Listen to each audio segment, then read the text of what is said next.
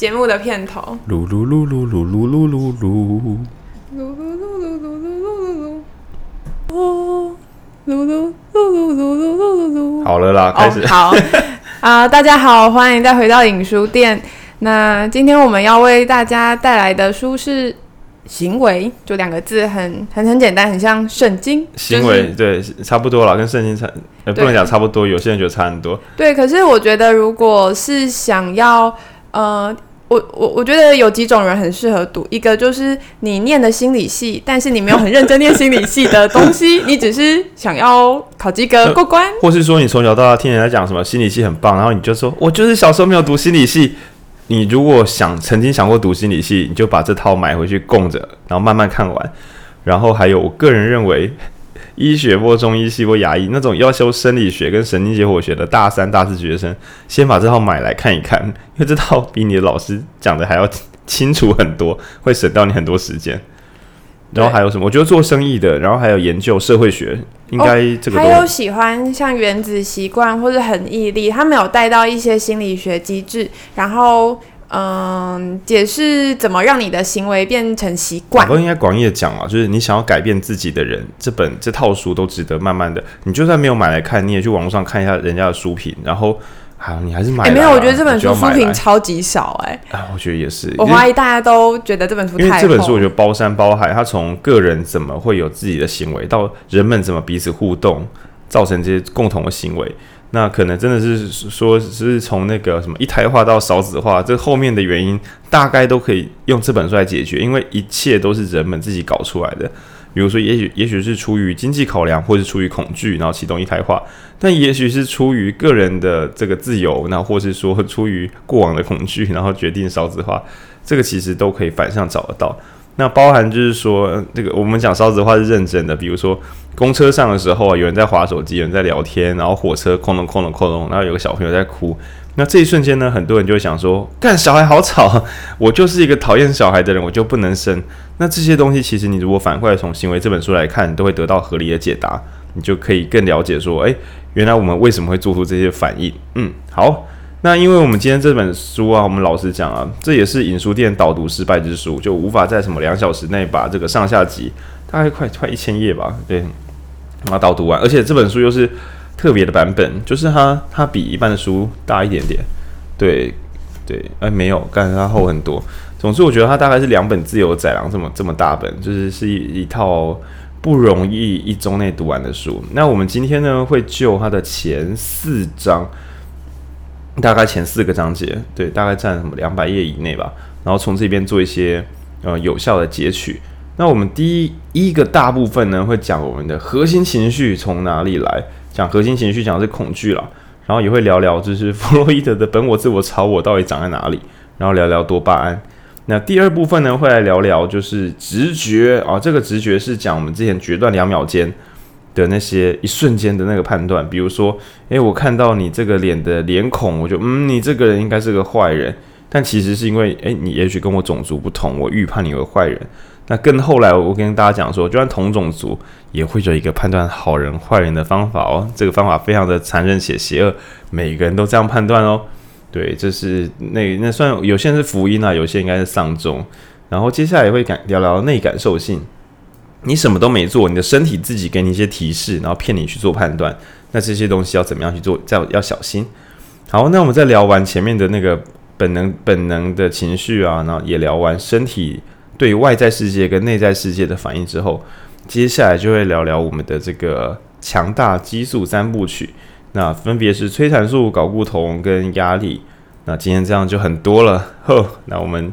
我们开始。那我想要先下个金语，就是我们在这集提到了很多名称，就是如果是相关科系的人会觉得我们可能过度化约，但是其实对于一般人来讲，恐怕要过度化约才听得懂，所以请容忍我们过度化约一下。对，我们这集会一直就是把它简化到简直像是在开玩笑，但真的，如果你要全详细的不要有 bug 的讲完，几乎听不下去。对，所以。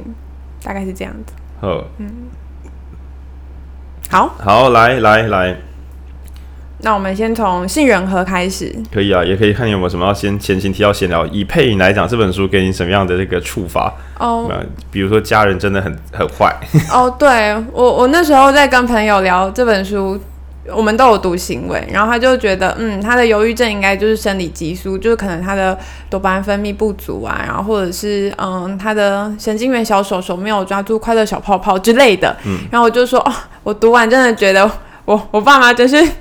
失职，对，这样虽然我很不想要这样子怪自己的父母，但也会觉得会不会其实如果没有他们，我今天会更就是比如记忆力更好啊，然后或者是更对更容易生活一点。对，然后我自己是觉得，嗯，我果然是因为写书拖太久了，所以弄到整个人都身心失衡。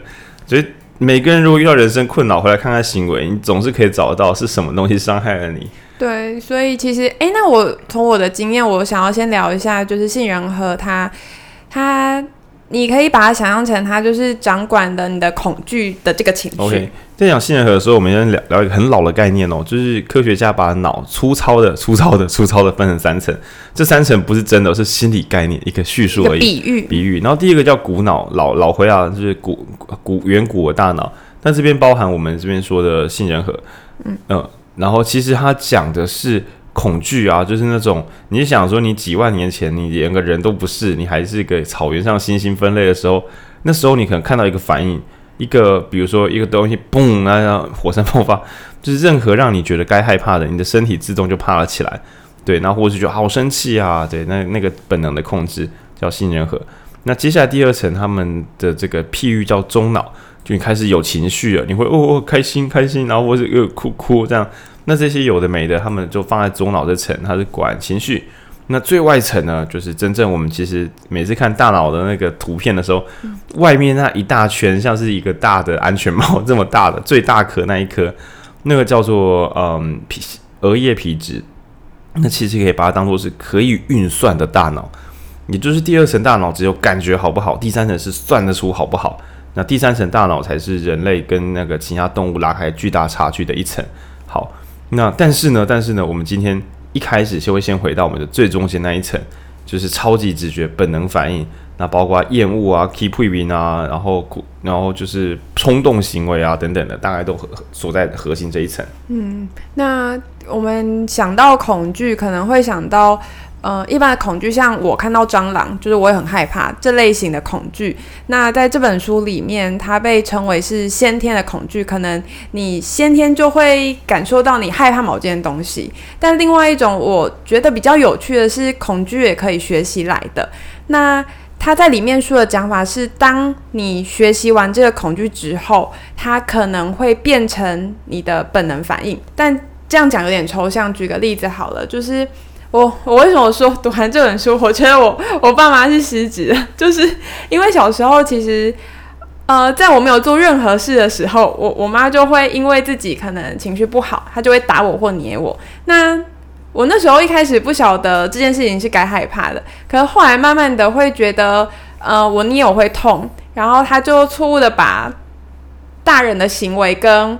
呃，我的存在是错误的，这件事情就连接在一起，对，它会变成一种原本只是你学到了这件事情，然后后来慢慢的，它随着我长大，会让我对某些时候，别人只要一大声一点点，或者是有时候不是肢体动作，他只要一大声一点点，我就会愣在那边，像小时候呃，我愣在那边一样，内化了内化。对，所以其实它里面有一个专有名，嗯、呃，算是有一点像是专有名词，叫做习得恐惧。那对，是学会怕。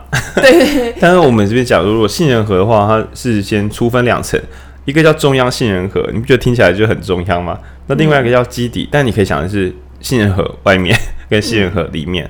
嗯、那杏仁核里面呢，存着一些叫原生恐惧，比如说问，嗯，这个比如说很巨大的声音，这个可能不管你是小小刚出生没有受过学习，够大声可能就会怕。然后或是某些图案，就比如说鸟鸟鸟类，可能看到那种背后有那种大斑点的蝴蝶，它就觉得嗯不太舒服，感觉是更大的鸟。对，是因为它知道天生来讲更大的鸟的脸看到就可以跑了，就不用想太多。但它可能也被骗，因为另外一个生物演化出来一个吓吓你的一个一个装备。好，那中央杏仁核呢，是证明为什么我们天生可能人类这种物种，或者你遗传下来就会害怕某些东西。那我们外层还有一个杏仁核，它叫基底杏仁核。好玩的事情是，后天学到了恐惧，拖久了，那个基底杏仁核上面的刻痕、上面的记忆，会帮你把讯号送回中央杏仁核，就从你一时之间怕怕的，变成永远都怕怕的。所以可能小时候，嗯、呃，比如说你一你只要有人大声的喊你吼你之后，就会打你一下。那一开始你就想说，嗯，他吼就是可能会被打，但存久之后变成永久存档，你已经不太能判断那个吼在吼什么，就是你还没有动大脑在判断，你已经觉得先怕我先怕，对，因为它已经刻在你的身体里面。那所以第一个我们要讲的是杏仁核，它的恐惧是可被记忆的，大家千万不要不把挫败当一回事。如果你没有调试好，它会磕得很深，很可能会导致长远的呃逃避恐惧或是不舒服。不过，其实这本书它最后在这个章节讲起来也没有这么悲观，就不会说你一旦被呃原本只是学习，后来变永久的恐惧这件事就没有办法破除。它最后有一个说法是，嗯、当。你面对这个恐惧，你可能有你你你在二十岁之后，你的大脑的皮额叶皮质慢慢的成熟，你慢慢的可以分析说这件事情它可能不是可怕。以我来讲，可能就是我慢慢的认知到。呃，小时候我妈打我是可能她的情绪管理不好。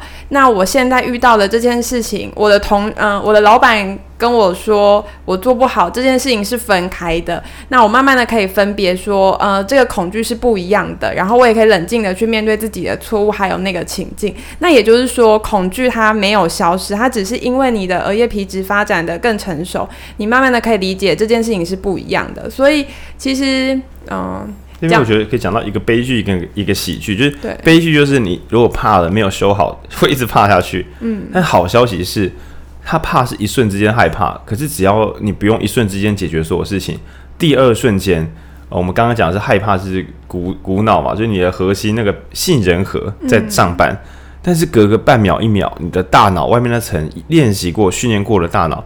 青春期就算了，因为青春期前额叶发展不完全，所以看到年轻人很白痴，你就想说，等他十八岁，我们再用刑法处理他，别 先不要理他。对，对。那我们会很多人会说，哎，为什么小朋友不能有完全的自主权？是不是什么大家太 old school 了？不是啊，因为他的脑没有长完，你让脑没有长完的人负完全刑责，这不是在整他吗？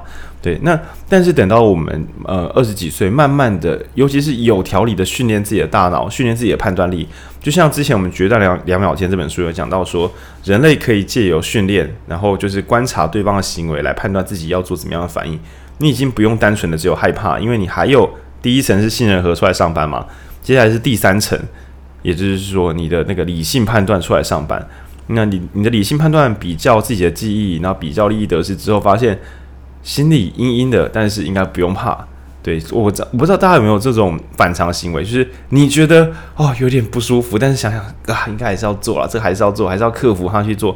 每当你的人生曾经出现过应该我要克服，或者你只要人生出现我应该要，而这个应该是逆着你的本能在操作的，就是恭喜你的前额叶已经在上班。对，因为书上也有很明确的提到说，前额叶一言以蔽之，就是让人们做。不快乐或不舒服，但是应该要做的事，嗯、你可以当做是理理性。你的外整层外面这么大一撮，你的大脑啊里面只有一小颗，外面一大包，一大包都只是为了叫你做该做的事。对，那但是以效能来讲，中心那一小颗其实就可以跟外面那一大包打个五五波。所以就是大脑要记得用，就它是个好东西，但是它的训练开发方法不太容易。嗯，所以我们要多读书，每天在这边训练我们的前额叶的。那我刚刚有提到说，就是呃，恐惧可以靠学习，然后慢慢在理解之后，嗯、呃，你不能说消除，你只能说与它共处，那就可以连接到转型正义的议题。你不是呃，转型正义简单来讲，就是过往可能政府对了，不一定政府啊，任何有人做错事，对，就是我们这边从杏仁核啊，然后还有包括记忆，因为后面也会提到记忆，但是我们先讲的是这个恐惧的记忆。那曾经会有人说，你为什么不淡忘？为什么不放下呢？那原因是因为呢，一旦写写过头，比如说我们全家被外面的人杀掉了，那即使只有短短的一天，我可能也永远就刻在我心上，因为我每次想起时，伤害就会再回来，然后终于使我的这个中央杏仁核磕上的恐惧。我只要看到穿军服的人，我只要看到政府机关的所有人，我只要看到位高权重的任何人，我就开始害怕，我就不敢再反抗。那我这边做一个有危险的跳跃想象啊，就是这个东西说不定可以借由教育，然后或是生产，让下一代也继续留有这个恐惧。那也许你会说，干真假？就是真的可以把这个恐惧从中央杏仁核用基因送给下一个人吗？诶，我书还没有读透，我不确定。讲认真的，不确定。不确定恐惧能不能够这样子传垂直往下传，我不确定。但我很确定是，如果用教育跟小朋友讲说，你看到什么就要怕，应该是可以讲到写进中央杏仁核，应该是没什么问题的。哦，那这件事我想要补充一个，就像我小我我小时候其实不怕蟑螂哦，然后是、哦、就我小时候其实我阿妈据我阿妈说啊，是我还会跟蟑螂玩。会啊，很就是我我刚刚一开始本来想讲蟑螂是本能恐惧，但后来想好像不是，对，就是、好像是文化教育，好像也是阿妈说，哎、欸，那个很脏，不要碰。然后你慢慢的就是也会害怕蟑螂，对，它污名化污名化蟑螂，对啊，然后。呃，当我们写进中央杏仁核之后，这个恐惧就难以逆转。你只能长大的时候自己用理智去抵抗。但是前额叶理智抵抗是很耗电的，很耗葡萄糖。你只要没有经过扎实的训练，那又或是说你的恐惧真的大到一个难以承受，也是很也是有可能的。对，那该怎么办呢？所以我们想到一首老歌，叫做《遗忘不是我们的专长》。对，那。我们真的没有什么机制是自然遗忘的，除了那些不重要的事情。但如果是深刻的事情，它原则上是放着就变永远，它只能够慢慢淡化，是因为你很久没接触它。你只要再重新接触起来，就像很多人压起来，本来没事了，看到什么东西突然我又不好了。对，就比如说你以为你走出了情伤，结果在家里翻到前女友信的时候，我又变得不好了。那该怎么办呢？既然遗忘不是我们专长，那我们可以怎么做？那大脑其实非常有趣，你就是在众多实验中，比如说我们电老鼠的脚脚，电久之后，它就知道看到什么东西，我就知道怕。那你要如何让老鼠不再怕这个反应？比如说我用光照它的脸，我就电它，以后它看到光它就怕。老鼠几乎忘不掉这件事情，直到我们用光照它的脸，然后没有电电它的脚脚，重复太多次之后，它终于学会了新东西。我们再强调一次哦。他没有忘记什么，他只是学他他本来学会了看到光脚就会被电，他又学会了看到光脚不会被电，所以后者复写了前者。所以为什么我会说跟转型正义有点像？因为遗忘不是我们的专长。受过伤害的人，你只能够告诉他：来，我们把这件事情重新讲一次。这次错的人，我跟你说，就是刚刚那个加害者。现在他要道歉，现在他会补偿。此后没有人可以再这样伤害你。那把这个流程彻底跑完之后，甚至不能只跑一次，不能不能跟他说，他都道歉了，你为什么就不好起来？靠呗，你好起来就没那么简单。你必须因为当时的伤害是冲击这么的大，你现在的道歉，除非是那种真的是大和解性、很感性的，然后加上说社会氛围，然后加上安全感都够，种种种种。但是那只是巧合，我们不能随便要求一个受伤的人就一次好起来，反复的告诉他，给他信心，最后让他学会一件事情，就是。这个伤害在当代已经不会出现，我已经安全了，一切已经变好了，然后才终于这个错误的事情才会完结。那所以我觉得跟转型正义有一点像，就是不是跟他说什么我们已经赔完钱或干嘛，而是揭露错误的事情是为了矫正过去那个程序。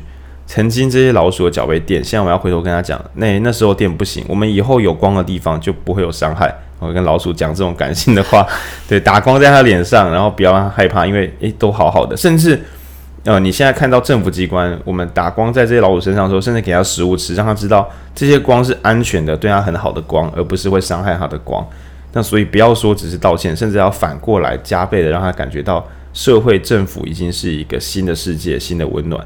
对，那其实你就说哦有点麻烦哦，对，因为这个遗忘不是我们专长，所以。必须要加倍努力，才有可能去把这个记忆矫矫说矫正嘛，是啊，优化回来，对，嗯，因为把对，所以如果小时候家里对你做些鸡巴事的，那一种是远离他，一种是呃父母亲后来回心转意变成一个好人，对你很好。但我是比较建议你自己对自己做行为治疗，就是回到那些有压压力的时，每当遇到有压力的时空的时候，然后设法让自己用着前额叶判断一下说。这个压力会对我造成什么？我有没有可能从这压力又学到东西？大家又继续喜欢我？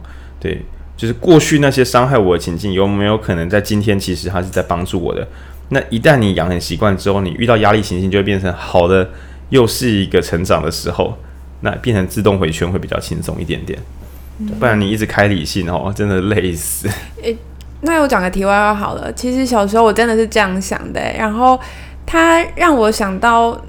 文学上面有个英雄之路，就是你最后，因为我我之前是玩就是 PS Two 得到这个灵感，然后他他就是回应到我的人生哲学上面。我小时候遇到就是家里的创伤或是一些生命的不得不的苦难之后，我都会在想，好，我就是撑过这关，我就会像马里欧一样，然后跳到那个旗杆，然后最后我可以就是拯救某个人，然后那个人也许就是我自己，然后未来的我可能会回头看，就是这一切都是值得的，就是。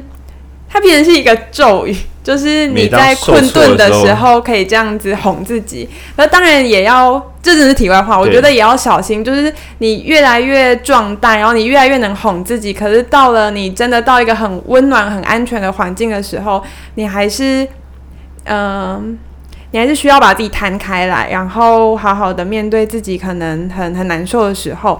那。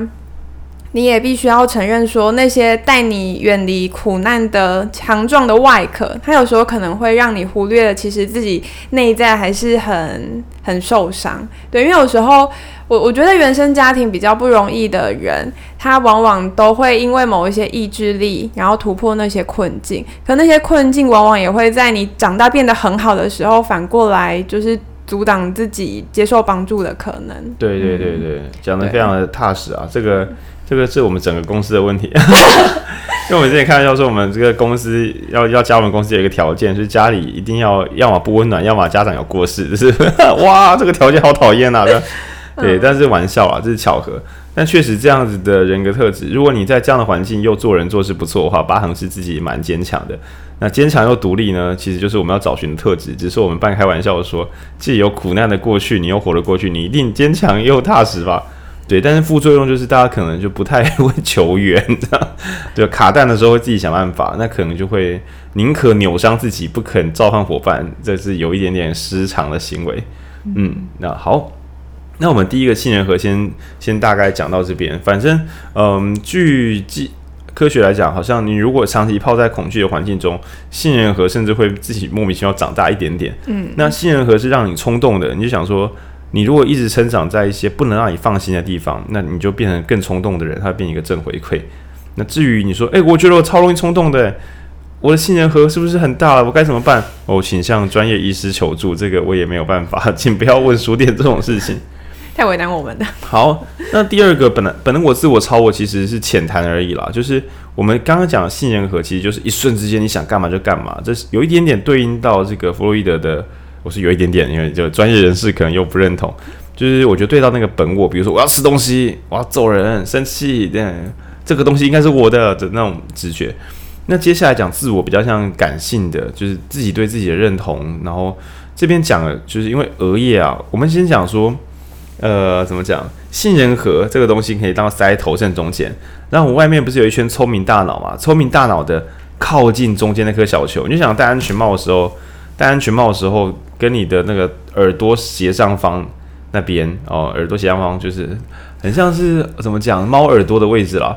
猫耳，假设你是猫，你戴了安全帽，你的耳朵碰到安全帽的那个位置，那那一块安全帽叫做腹内侧，腹是肚子的腹，内是内，向内的内。甚至它就在里面的中间一点点啦，腹内侧。有神经解剖学的哦，真的很难诶。小讲解神经解剖学的 Podcast 版 干鸡巴，超级难。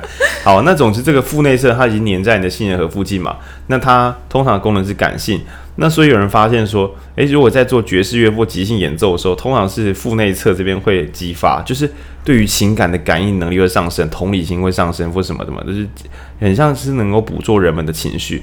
那这个东西跟我我们过去读到的弗洛伊德自我，就是哦，你对于情感的判断，你自己想要怎么样，你是谁哦？因为信任合同啊跟你是谁没什么关系，就是我我现在就要干嘛这样，它其实不太能够操控。那最外面那一个是我们刚才讲聪明大脑嘛，然后就是这个安全帽的外层，它相当于在你的头的怎么讲呢？耳朵上面的头的外壳，总之它叫做背外侧，背就是大脑的外面这层，然后外侧就是它不是靠头顶正中间这条线，它比较靠近耳朵，就往外面转开一点点。好，那这一层主要是来做精密的理性计算，比如说，如果你的腹内侧坏掉，但是你的背外侧好好的，那你就是一个理感性坏掉、理性很棒的人嘛。在做电车难题的时候，说要撞死一个人还是五个人，你就会直接说啊，撞死一个啊，一个比五个少啊，这么简单。我说那撞死的是你的家人呢？他就会说当然撞死我家人啊，他只是一个人哎、拜托，那另外是五个人呢、那你会发现这个人有点锵。他好像没有什么情感上的判断，就真的变一台电脑了。就是我们的理性计算大脑，还真的让我们变一台电脑。但是呢，真实世界遇到的问题通常都是混合的。我该跟我的朋友公司合作，还是我的对手，我的新的一个竞争对手，他给我一个更好的价格，所以我应该抛弃我的朋友跟他合作。那如果你的腹内侧核坏掉，就是一点都不会看脸色，一点都不会做人，一点情绪都没有，你就想说。我朋友应该觉得没差吧，反正对方真的比较便宜啊。等我朋友比较便宜，他就会叫我做，我就回来了。哎，干你怎么那么生气啊？干对吧？干，对你的这个腹内侧感性层面是坏掉的。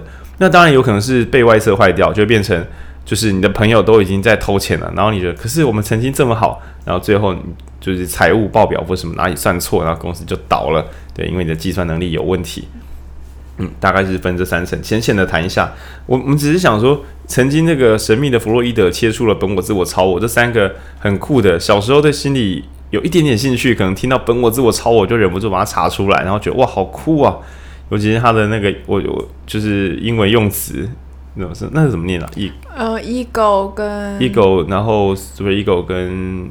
糟糕，忘记了。对，我就是心理系读不熟，然后再回去看行为恶补的那一位心理系学生。总之讲本我、自我、超我的时候，包含就是说直觉性的本能，你本人情感上个人想做的事，还有超越你个人，包括说是杀害自己去拯救全世界，这个叫超我。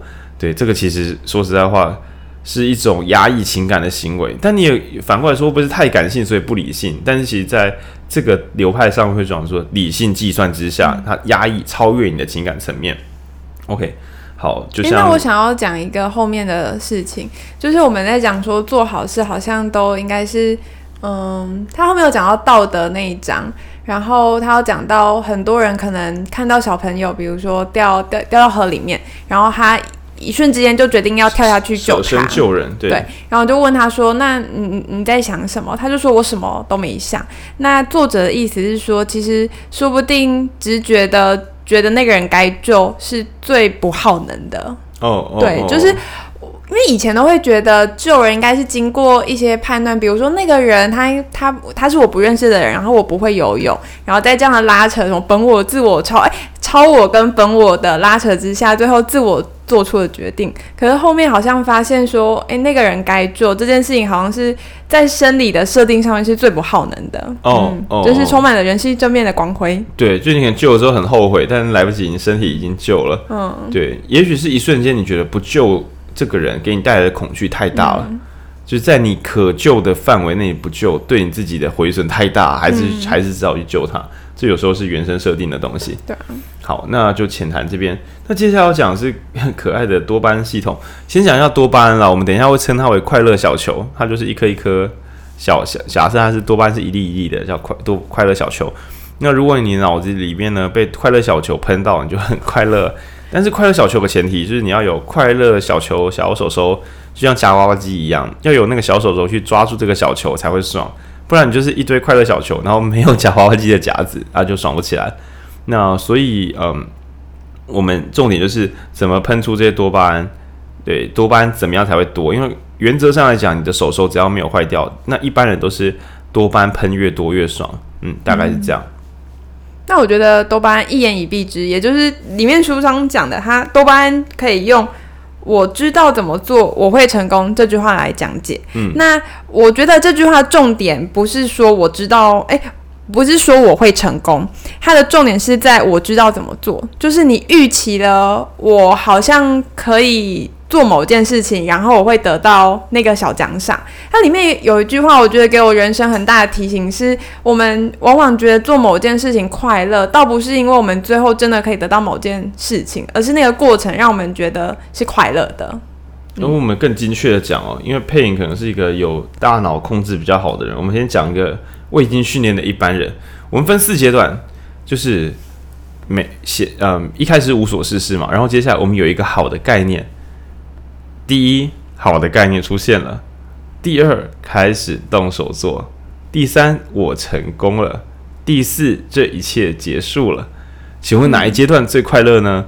那有些人会想说，当然我知道了，一定是过程吧。过程中的努力才是最甜美的。屁啦！你只考的时候是 回忆起来，可能那段是甘甜的。可是，在里面泡在里面麻烦的时候，比如说什么写计划书熬夜的晚上，好快乐呐！怎么可能？就是很累啊。对，所以不要再跟我讲那些神秘的故事。这样，那所以你可能会猜说，我知道了，那就是成功了，就是过关的那瞬间最快乐。呃，很很嗯，除非你本来觉得不会成功。如果你本来觉得不会成功的话，成功的那瞬间最快乐的。所以，也许你们有些人会有超越极限的极度快乐感，那是因为你一开始就觉得我会全力去做，但我觉得我不知道那个会不会成功。比如说世界大赛，除非你已经确定你是全球最强，离第二名有一倍远，不然拿到冠军的快乐来自于那个不确定感的快乐。对，如果是你只要有去就会赢了，然后你去了赢了啊，爽啥？就很像一张你知道这老师会放水。然后一定会过，然后过了你就哦过了，所以不会是成功的那瞬间快乐。嗯，我们再重复一次哦。如果你不知道你会成功的话，成功的那瞬间可能是最快乐的，因为那是开奖的瞬间。但如果这件事情你想起来大概没问题，那很抱歉哦，在你想象这件事情的时候是最快乐的，因为你本来没有拥有这个快乐。你想完之后，你觉得诶稳了，这个没问题，然后这时候是很快乐的。嗯然后真的执行的时候，普普真的得到那个幸福的瞬间，大概只有你想象的一半快乐而已。也就是说，你在想说，哎，我觉得这个很棒，哎，就有我写企划的人，哎，稳了，这个好玩，然后一百趴快乐，然后执行时可能剩二三十趴，然后完成的瞬间可能四十趴、五十趴，吃个庆功宴，然后就慢慢消失。那为什么要跟大家讲这叫常态的状况？那你会说，哈，那那我怎么可能一直努力下去？哦，因为你有皮质，就是你有大脑。你有理性在操控你，可恶！这件事看起来没这么有趣了，但我还是努力一点吧。毕竟长远来讲，OK，不要忘了我们的额叶，它有计算能力，它最常做的就是长远来说这个有什么用？你的前额叶会帮助你判断长远来讲的价值，所以你的时间感啊，还有人类货币可以这样子相信金融制度，全部都是因为我们有非常强大的抽象。嗯逻辑能力，还有你相信死后会有天堂？对对，这是你太 额叶太强，额叶太强，不晃会好。不要再聊这个老梗。好，那为什么要再强调这个多巴胺的快乐曲线？因为这导致大家打嘴炮的时候很爽，然后就不做了。因为嗯，打嘴炮讲说我们可以干嘛干嘛的时候很快乐嘛，做的时候没那么快乐。更闹的是，做完的时候其实也没有真的很快乐。嗯，所以长远来讲，你可能如果没有经过外面的矫正或学习，或是嗯同才的鼓励，或是你多看书，知道这世界就是要努力久一点才会，终究是靠长远的努力等等的。如果你没有学到这些，你的身体反而就会记住讲梦想的时候好快乐，但执行完梦想其实会很空虚。嗯，所以不如赶快再来想想看，有什么梦想是不会空虚的梦想？但其实你这样讲很奇怪，因为它没有终点。对，就是呃，我举个例子是以前啊，大概大型营队的时候，有一种营营队空虚症候群，超大的活动结束的隔天，忽然觉得怅然若失，觉得好像没有改变什么，而且好像那个快乐完全退潮到像是不存在一样。那那那我前面这么辛苦又是为了什么呢？因为前面的痛苦可能还没有完全消除，因为你的性人格还记着很多痛苦，但是眼前的快乐又不够力。让你觉得说很值得，那你就会怀疑我有必要把自己搞这么累吗？但其实你没有发现，一开始想象这个美好世界那一瞬间，你已经把该领的快乐领领的差不多了。嗯。那这是一个原生的陷阱。嗯，不知道佩你有什么想法？我只是在想说，认为过程比较快乐的人，是就是你认同这句话的人，是不是往往是已经练出成功很多次？就是你已经。就是走这个路径很多次，你才会知道说，这个历程就是这样，你一开始很快乐，然后慢慢的执行会很痛苦，然后最后会很空虚。可是你随着这样路径越跑越多次。然后会慢慢越靠近的意义，不然你就不会启动那一开始的起点了。应该是说，一没有受过教育的人，或没有受过训练的，他可能会想说：“嗯、我许个目标，好，开始埋头苦干，埋头苦干，就一直做，不要想太多。”但真正的高手可能是一直想太多。嗯，他每一段在执行的时候，他都觉得，这书里面有明确提到，你不能让你的行为是做很多事等待一个结果，而是每一次行动的时候，都让你要自己搞搞感觉到。我今天做这个，诶，我又离成功靠近了一步。那个你预期成功靠近一步的心理，会使你领到一些分期付款的多巴胺报酬。嗯，也就是真正的高手不会在提案过的时候就觉得干爽过了，今年赞，没有他就觉得好辛苦的要开始了。所以他领了一点点快乐，但留下大块的快乐在哪里领呢？在每一段执行的时候，OK，好，我们这个第一次会议做得不错，诶，好，我们找到了一个不错的厂商合作。你每一次在分割行动的时候，都把快乐分割提领，然后这样子也很瞬间，因为你变打这通电话不是好，我还有九十八通要打，而是 OK 好，这个电话让我靠近我的梦理想成果靠近了一点点，今天是成功的，很好。总之把你的多巴胺菜，不要让你中间的努力全部都领不到多巴胺小球，这样会累死。嗯，这样算是快乐的定期定额吗？所以应该是说，就是应该是说分分开领，因为嗯嗯。呃快乐跟劳劳保基金一样，你一次全部领出来，他会给你一个七折，嗯，就是你提早领嘛。就比如说，嗯、呃，你现在是呃二零二一年，然后你要领二零二零三零年才能领的东西，你现在一口气领出来，嗯、呃，那那就会打个折，然后后来就没有了，你就很担心说我要用这个快乐维持多久？可是我们人又会乱花东西，你领了一大把快乐之后，你并没有办法把多巴胺小球存起来慢慢用，你就哎嘿还好，隔天就酒就醒了。对，所以所有的狂喜都，尤其是以工作预期，就是我准备要做什么，真棒，我可能可以完成它，这个真棒，你还所以为什么说这个好，开心一天就好，对，嗯、因为你的快乐小球如果一次领太多出来，呃，后面可能也领不出来，对，所以就是压抑一下，然后后面在所有你的自每次的工作中，再给自己一个提醒说，说好，今天也是不错的，我今天工作前我就先预判。今天我大概可以完成什么？这个完成什么？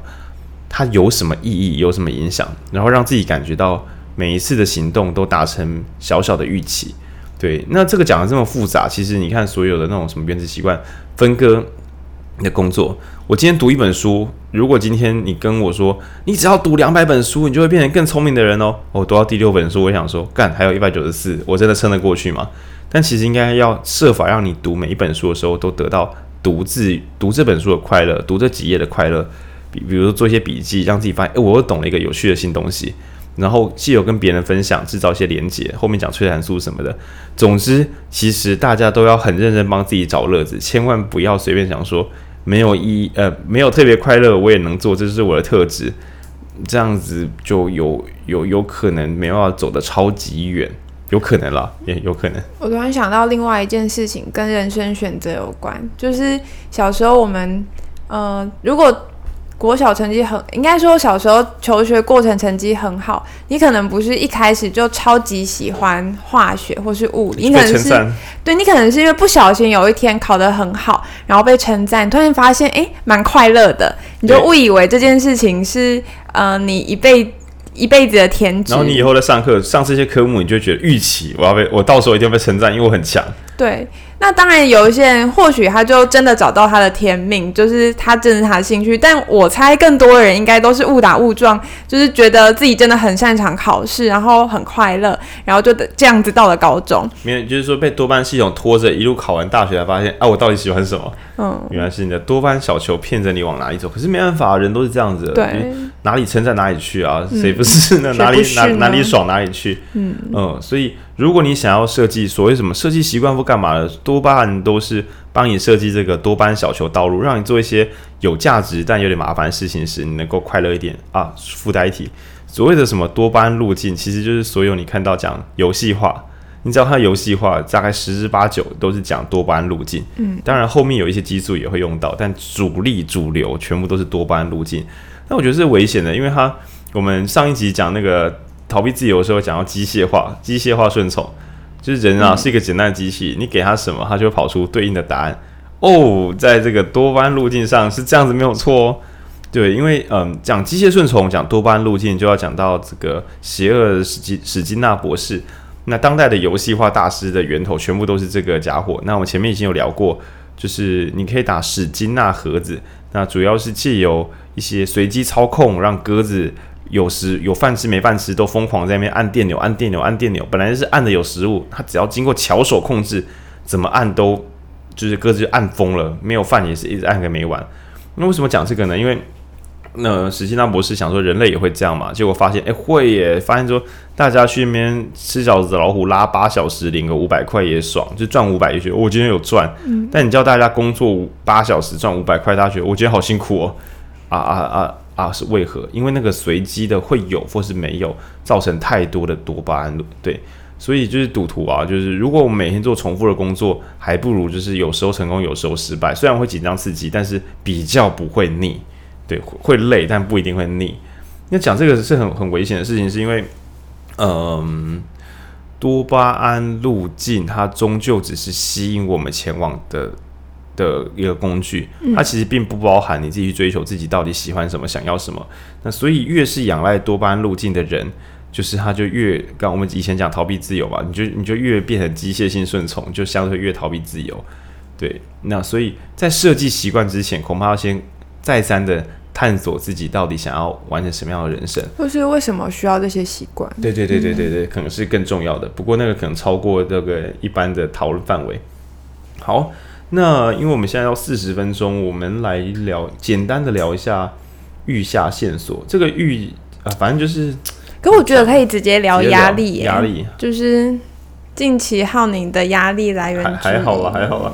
那我们只聊一个好了，我们先聊内内感系统。几年前有一个演讲，TED 演讲很有名，叫“知识决定你是谁”。那讲的是说，你很紧张、恐惧，你只要把手张开，做一些比较自信、高姿态的动作，就看起来很秋的动作，然后把脚这样子翘脚或干嘛的，太秋了吧？对，那你就或者是总之去演出那些超有自信的人的动作，那结果就会表在就是其他人光看你的照片哦，就是你做完高姿态、高自信动作，拍个照。远方的人甚至会觉得你看起来就是比较厉害，即使根本没有接触过你。那这个一度有争议，是好像说实验无法再现或什么的。嗯，但后来有人在说心理学实验好像很难再现，是因为这个实验被公布之后，大家知道了，其实就会再影响大家的认知，就已经破梗了。反正心理，我觉得心理学界很多茶壶内的小风暴，我们我们吵很久了。对，就是应该说实验无法再现这件事情，在科学界应该闹很大。但你想想看，有一些心理学实验。啊，大家都知道答案了，那你很难找到不知道答案的人，啊、或是这个答案影响了整个社会，所以社会已经改变了，那他可能后后来就难以再现。好，那我们今天要讲的那个内感受性是什么呢？就是我们会讲说，大脑外面的一些世界可能会把资讯投影到我们身上，但有趣的是，我们身体里面自己也会对身体自己造成新的影响。那你说啊，那我们不就什么都没做就被自己身体影响就饱了？呃，对，没错。那其中作者举出三个例子，据作者指出，这有考证过，我没有考证作者的考证有没有对，我们姑且相信他。第一个叫笑脸实验，呃，如果你让不开心的人硬是做出那个很假掰的笑脸，那根据这个研究呢，假掰笑脸做着做着，人们会快乐起来。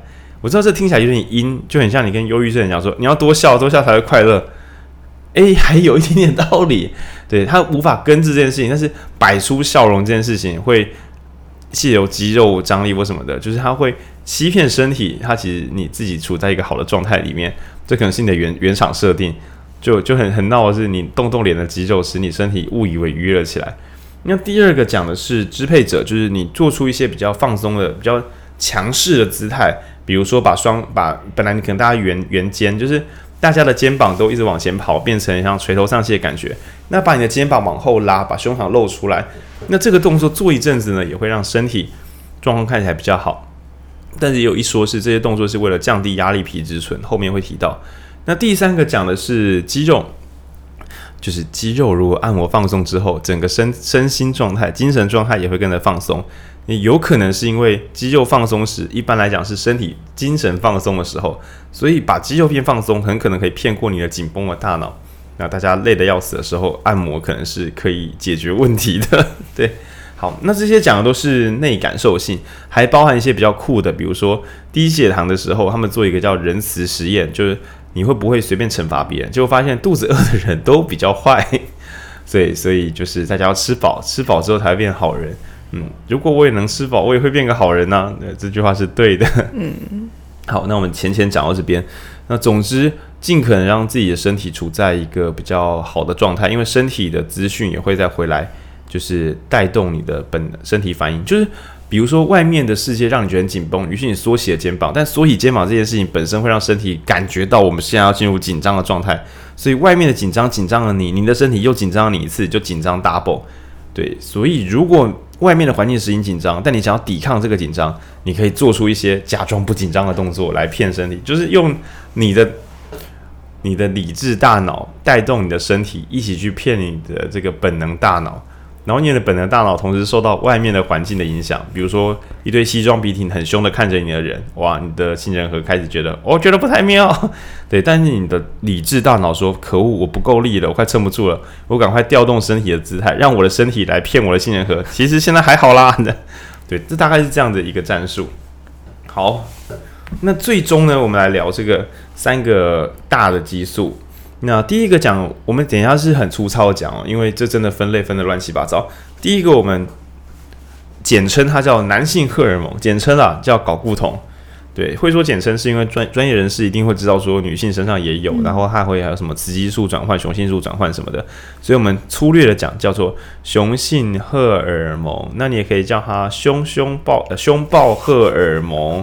很怕这样，这是粗糙的讲，因为其实不是这样。超级粗糙。然后第二个叫催产素，你可以叫它女性荷尔蒙，因为女生就是要生小孩这样。哇，延上好，催产素就是它真的可以催产、荷尔蒙。对，那我们称它一个是前面那个男性是胸抱荷尔蒙，然后这个是温暖荷尔蒙，因为男生很怕，女生很温暖这样。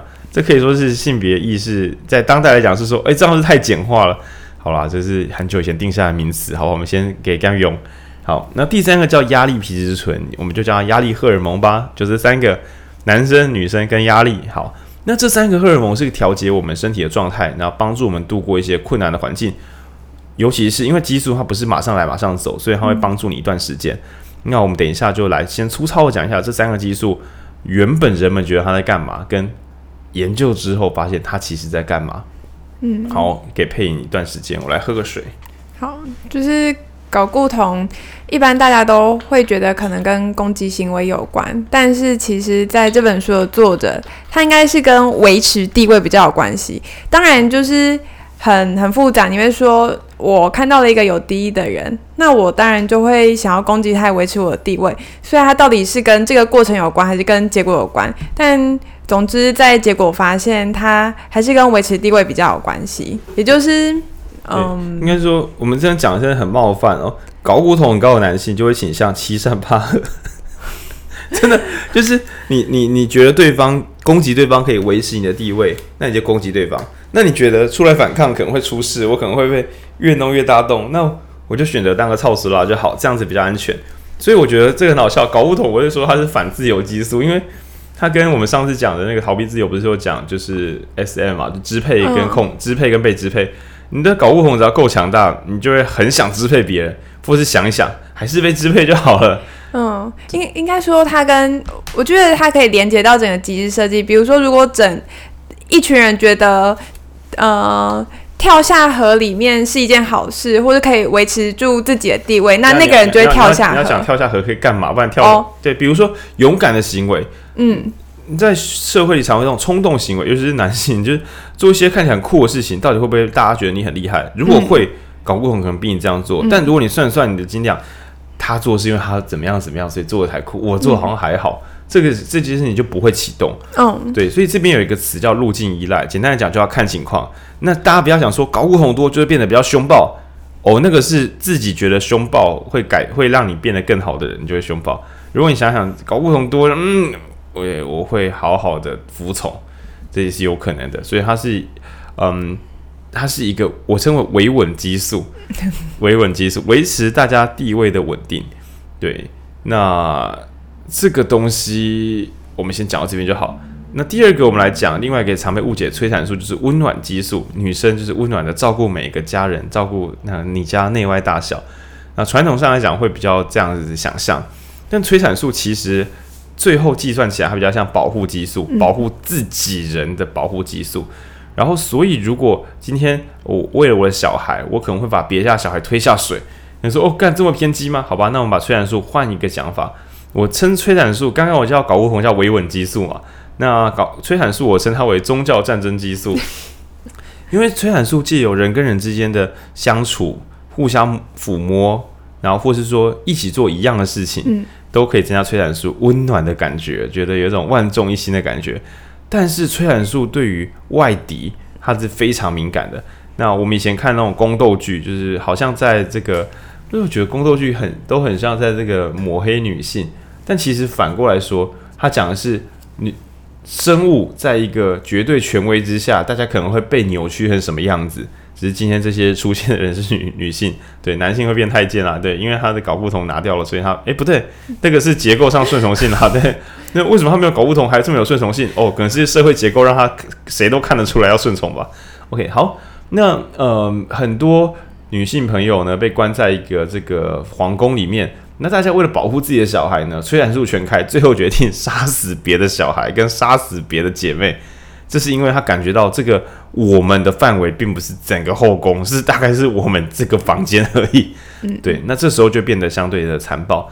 那为什么要先讲这个后宫的概念呢？因为你可以想说，整个宗教其实就是一个这个我们在整个世界上为了保护我们自己，很可能看到不同的彼此时变成。对方想要保护他们自己，我们想保护我们自己。大家火车对撞，你死还是我死？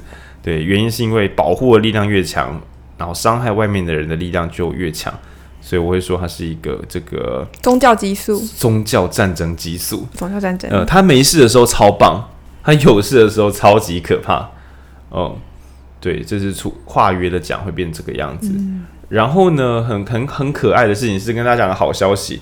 催产素本来应该是接触人跟人啊，人跟小朋友啊，但近年发现跟猫猫狗狗大概也没有问题。你可以看着你家的狗，然后产生催产素，然后抚摸摸你家的猫产生催产素，然后产生催产素之后，就会让你变成一个爱家的人。广义上来讲就是这样，你会更你会更喜欢这些东西。然后，但你有可能会对于这个外人更加的不友善。所以你可能养猫养着养着之后。你就看到公司外面的这种你不是很喜欢的人，本来就说啊没关系啊，你现在想干一定要拉死这样，然后说哇你是睾固酮上升吗？哦原来是催产素上升，那这些都是我们比较化约的讲法，因为他们也会互相影响，然后跟着你的社会环境情境、你本人的能力、你的中央杏仁核存下来的恐惧，还有你的额叶的计算能力，种种种种，所以这本书它在封面上面书腰上面直接讲说，我我用我的翻译方式啦。就这是一本教你看情况之书，就是一切都是有脉络的，而不是说有睾固酮的人就是怕，有催产素的人就是好。嗯，研究起来就是他们都会帮助我们的身体在这时候做出更好的行动。当然，这更好的是激素计算之后觉得好了，你可能长远来看不够好，因为激素并没有办法带你去玩什么前额叶之旅，就是理性计算啊、时空之旅，没有，它只负责让你度过一段现在的时光。对，你现在需要维持地位，搞不同帮你维持地位。嗯、对，然后你现在需要照顾自己人，那就帮你照顾自己人。至于你照顾自己人或维持地位是不是做错事情了，这个激素表示 我的工作就到这里喽，剩下就是你们的事了。对，激素表示剩接下来就是大脑的事了，让人不负责任啊！不是啦，你你不能逼激素做这么多事情，太为难激素了。对，好，那但我们这边要讲这两个，只只是要说。不要随便再用什么，你是不是荷尔蒙不足或什么样，所以你才做不出什么正确的判断？不是说绝对不是，不是说绝对不是，对，但是这样讲有点太粗糙了，它可能只是一小部分的原因而已。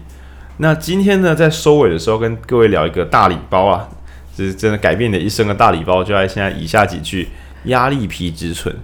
我一直有一个困惑，就是。高压对我来说根本就没有什么，当然有可能是因为我小时候爸妈那个过世，对我来讲，成巨大的高压，我是可以产生一个新的内在机制去抵抗它，甚至让我自己觉得我就是可以负起这个压力的人。交给我，就跟佩你刚刚那个超级玛丽说一样，就是我会有一些自己的套路去改变这个压力，让它变成助力，而且我不会停下来。但是我有时候又会被一些大家觉得没有这么夸张的事情，然后拖到我觉得我好弱，我整个事都做不好。比如说有时候我回家看到我家里很乱，或非常非常非常沮丧。可是很奇怪，就是你可以接一个可能终点一万块的演讲，但是你没有办法家里说好，你的压力调节，你在两百人面前你可以觉得很刺激，然后你在自己家房子没收好的时候觉得靠，我觉得好沉重。到底是在烂三小？那这个东西困扰我很久，我一直想说是不是我习惯啊，背景设计不好。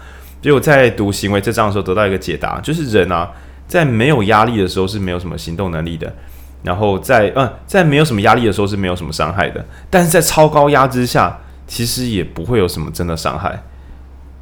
但是在中等压力，就是呃，以学生来讲，我觉得比较像高三职考或学测。嗯啊，只考了，还有六个月，你再撑过去。可是那一段时间是每一天都会紧张的。你不是每天都那边拉拉拉来读书，你这样能考好也是算你有很厉害。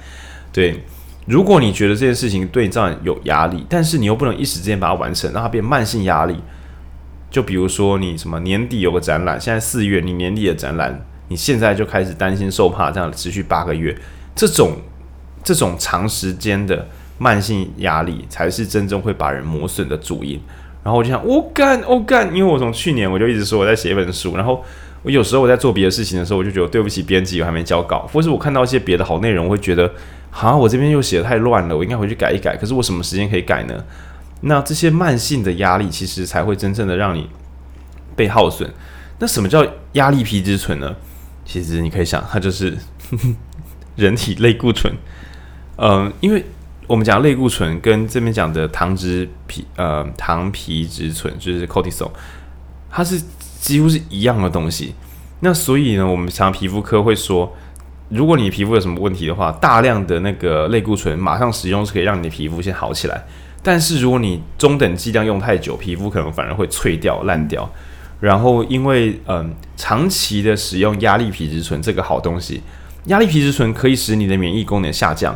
让你全部的简单讲啦，借由启动压力皮质醇，让你把所有资源拿来面对眼前的困难。但是它会把，比如说心血管啊，或是免疫系统这些地方稍微调弱一点点，因为毕竟紧急状况之下，对不对？先求活下来，那些永远的东西我们就先放着不管。结果你一直泡在压力里面，导致身体长期免疫低下。那于是常会有一种人叫做什么请假症候群。平常工作都可以做到死都不会死，一放假这些生他两周病的，因为你的免疫力长期压抑太，免疫力长期就是自己弄的免疫力低下，但是你又借由压力皮质醇，可能借由一些心血管循环啊或者什么的，就暂时撑住整个全身的战斗状态。等到战斗状态解除的时候，刚好就是免疫一时回不来，然后就顺便生一场大病，把你假期放掉，然后再回来上班。那 就你不请病假到这个程度，实在是太优雅了吧？对，所以要跟大家讲，你宁可瞬间接受大挑战，比如说明天怎么样，很恐怖，你说我干、超怕，只要它很快就没有关系，它不会伤害你太多。更棒的是，超高压力会导致你对于只要不要真的受重伤，超高压像重训一样，短期之肌肉撕裂，只要好好休息，你就变得更强壮。但是你每天叫你就是弯腰驼背六个小时，这种东西不会锻炼你什么，它只会让你腰坏掉而已。然后这边是要讲跟压力皮质醇相关，对。嗯，那对，我觉得对。那我我最后想要来个结尾好了，这也是为什么这本书我觉得很重要的原因。在我看这本书，或是啊，我读心理系的过程，我都会觉得为什么我们心理系要读这么多跟大脑啊、生理学啊、生物学有关的？真的，如果你去看很多像成大或是台大很多很多课，其实生理面的课都非常重，但这本书。给我一个，再给我一个很重要的提醒，就是如果我们想要了解人的行为，那我们就必须了解他动机从何而来，然后什么情绪左右了他。那这些追根究底都，嗯、跟生理机转很有关系。那我想到一本，呃，一一一句很很有名的话，我觉得可以解释刚刚我讲的概念。那那个很有名的话是一个诺贝尔，好像是文学奖的人讲的。他说：“爱的相反不是恨。”是冷漠，然后就想说，这可能是文学家在就是说某个套路吧。就是你被分手的时候，你就想说，爱的相反不是恨，而是阿干就是被封锁的。对 对，可是呃，其实，在研究上面发现，爱跟恨的那个大脑的那个路径是真的很像的，爱跟恨。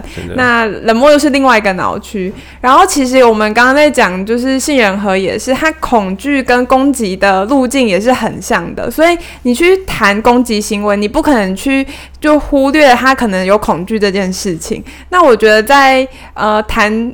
我们在讲弗洛伊德好了，他看起来是一个很抽象的概念。那我们要怎么很务实的，或者是在更细的去切分行为之间的关联，那恐怕呃生理学它可以给我们，或是神经科学可以给我们一些启发，但是也要回到这个作者讲的，神经科学并不是可以解决一切的唯一方法，它只是一个路径。那也就是这个作者他一直很强调要看情况，也就是依脉络而定。那前面有讲说他这本书是想要打破就是不同的篮子，也就是他觉得。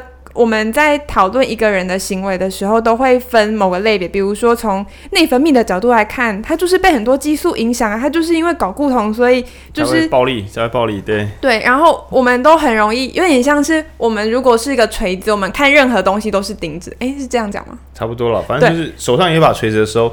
你看到什么东西，你就觉得像一个钉子，就是我一锤下去把它解决掉。对，那当然就是对专业分析来讲是必要的。我们就是要必须这样子才可以深入研究特定的议题。可是，当我们想要纵观的讨论各方各面的情况，甚至是在现实生活当中来讨论很复杂的互动的时候，那我们必须要舍弃这样子单一、很专业，呃，不是很专业，就是很。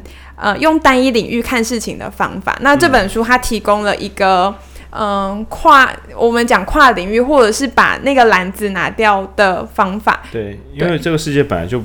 这个世界本来一开始是不存在生理学，不存在心理学，对对，不存在脑神经科学。那是因为我们为了研究东西，所以把它切割开。那现在做的只是尽可能的博学多闻的把这些领域再重新拼装回来。对对。然后他此外也要提醒，就是说，嗯，很多时候他都很不太愿意用脑神经科学来证明事情。比如说，有一个退伍军人，他可能进入 PDSD 恐慌，嗯、然后就会被说是妈装病装病。然后弄到最后，他只好拿出某个科学证据证明说这个东西是生理性上面的受损。嗯，那他觉得有点哀伤，是说为什么一定要看到生理证据才能够证明这个人受伤呢？这不是大家有眼睛都看得出来的事情吗？就这个人眼前的症状、眼前的不舒服是很明显的。就是一个孩子在哭，难道你还要弄出他的脑的那个脑电图才知道说他是肚子饿呢，还是恐惧呢？要不要理他？难道一个孩子哭不是该过去就是抱抱他、温暖他？有必要科学到像神经病一样，就是不顾现实的只求完美的证据吗？所以他说，但是那为什么？哦，我打我的笔电。但是为什么我们要去追求这些证据呢？因为有时候，嗯，为了社会福利或什么，为了播放一播发一些津贴，我们还是要拿出一些证据，让这些政治人物有办法去推行过一些好的东西。所以，好吧，虽然他觉得说每一个个体的关怀还要用到科学证据，有点太太烂了。但是为了全体人民、全体人类，还有争取预算，嗯，他觉得这些科学研究还是可以帮上很多人。比如说，为什么我们要给家里被施暴的小朋友多一些津贴，让他可以好好的上高中、上大学，甚至以后有一些辅导？那我不能解释说只出于爱，因为还有很多人要爱。当当当我能够拿到这些生理证据的时候，说，诶，他们小时候这样可能哪里会造成比较高几率的受损？所以这个等于说是，如果我们不给他这个钱的话，他之后可能会有更多更多的一些不良反应。对，他说科学有时候是不得已的，但是如果你不是为了要争取什么国家预算或干嘛，他觉得人跟人相处一样的啊，就是是不需要只靠这些完美的证据才能够做善良的行为。嗯嗯，OK 啊，那这这一套书的话，我是觉得这也是列入我们之后的慢读读书会啦。就是如果我们有好几个礼拜，大家分章节一章一章读，那甚至我们把它拆开来，变成呃所有人，因为我们之后要读很多。呃，相关的，比如说人会怎么做决策啊，包含包含包含像社会学什么乌合之众啊。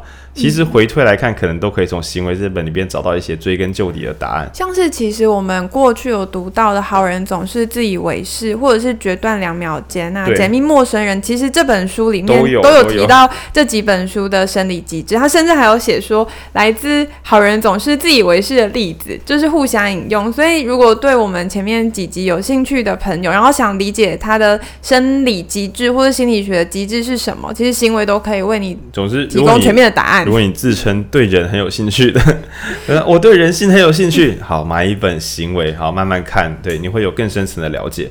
那其实我觉得，在怎么理解他人的行为之前，呃，借由这套书来理清自己那些有点失控的举动啊，或是莫名其妙的害怕，那或是一些痛苦的记忆，我觉得这本书都蛮疗愈的。对，它可以给你一些科学性的解答，让你知道你不是自己哪里不好，你只是身体有它的极限，那你超你靠近那个极限，所以你受伤了，就这样而已。对，一切都还很有救。嗯。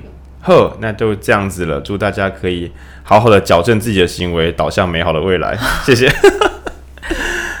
啊，对了对了，在收尾的时候讲一下那个合众，合众是一间社会企业。好，我们其实这一集呢，业配方式比较放松一点，就是说我们有个朋友嘛，那就跟我们有一些商业上的往来。然后呢，呃，有一位云林的听众是真的有，就是采买这个这个热带雨林咖啡。然后就是，嗯，合众的老板要要说声跟影书店说谢谢，然后我个人也会向你说声谢谢，觉得酷哦，感谢你每周都有听我们的 podcast，这样希望我们也可以让你继续满意下去。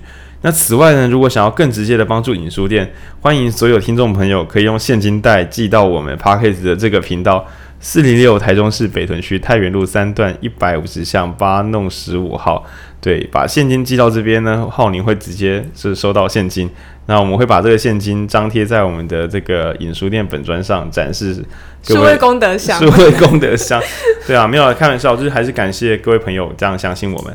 好，那我们这集是五录大概五分之一的量而已吧。但有机会的话，可能会变行为二、行为三，慢慢把它拆分完。因为我觉得这本啊，就是很多书都会用到，不如一次把它处理掉。嗯。好，那我们先到这边。那祝大家有美好的，这时候有什么事情吗？美好的呃少少子化国家，应该是供他小。好，谢谢，拜拜，拜拜。少子化国家嘞。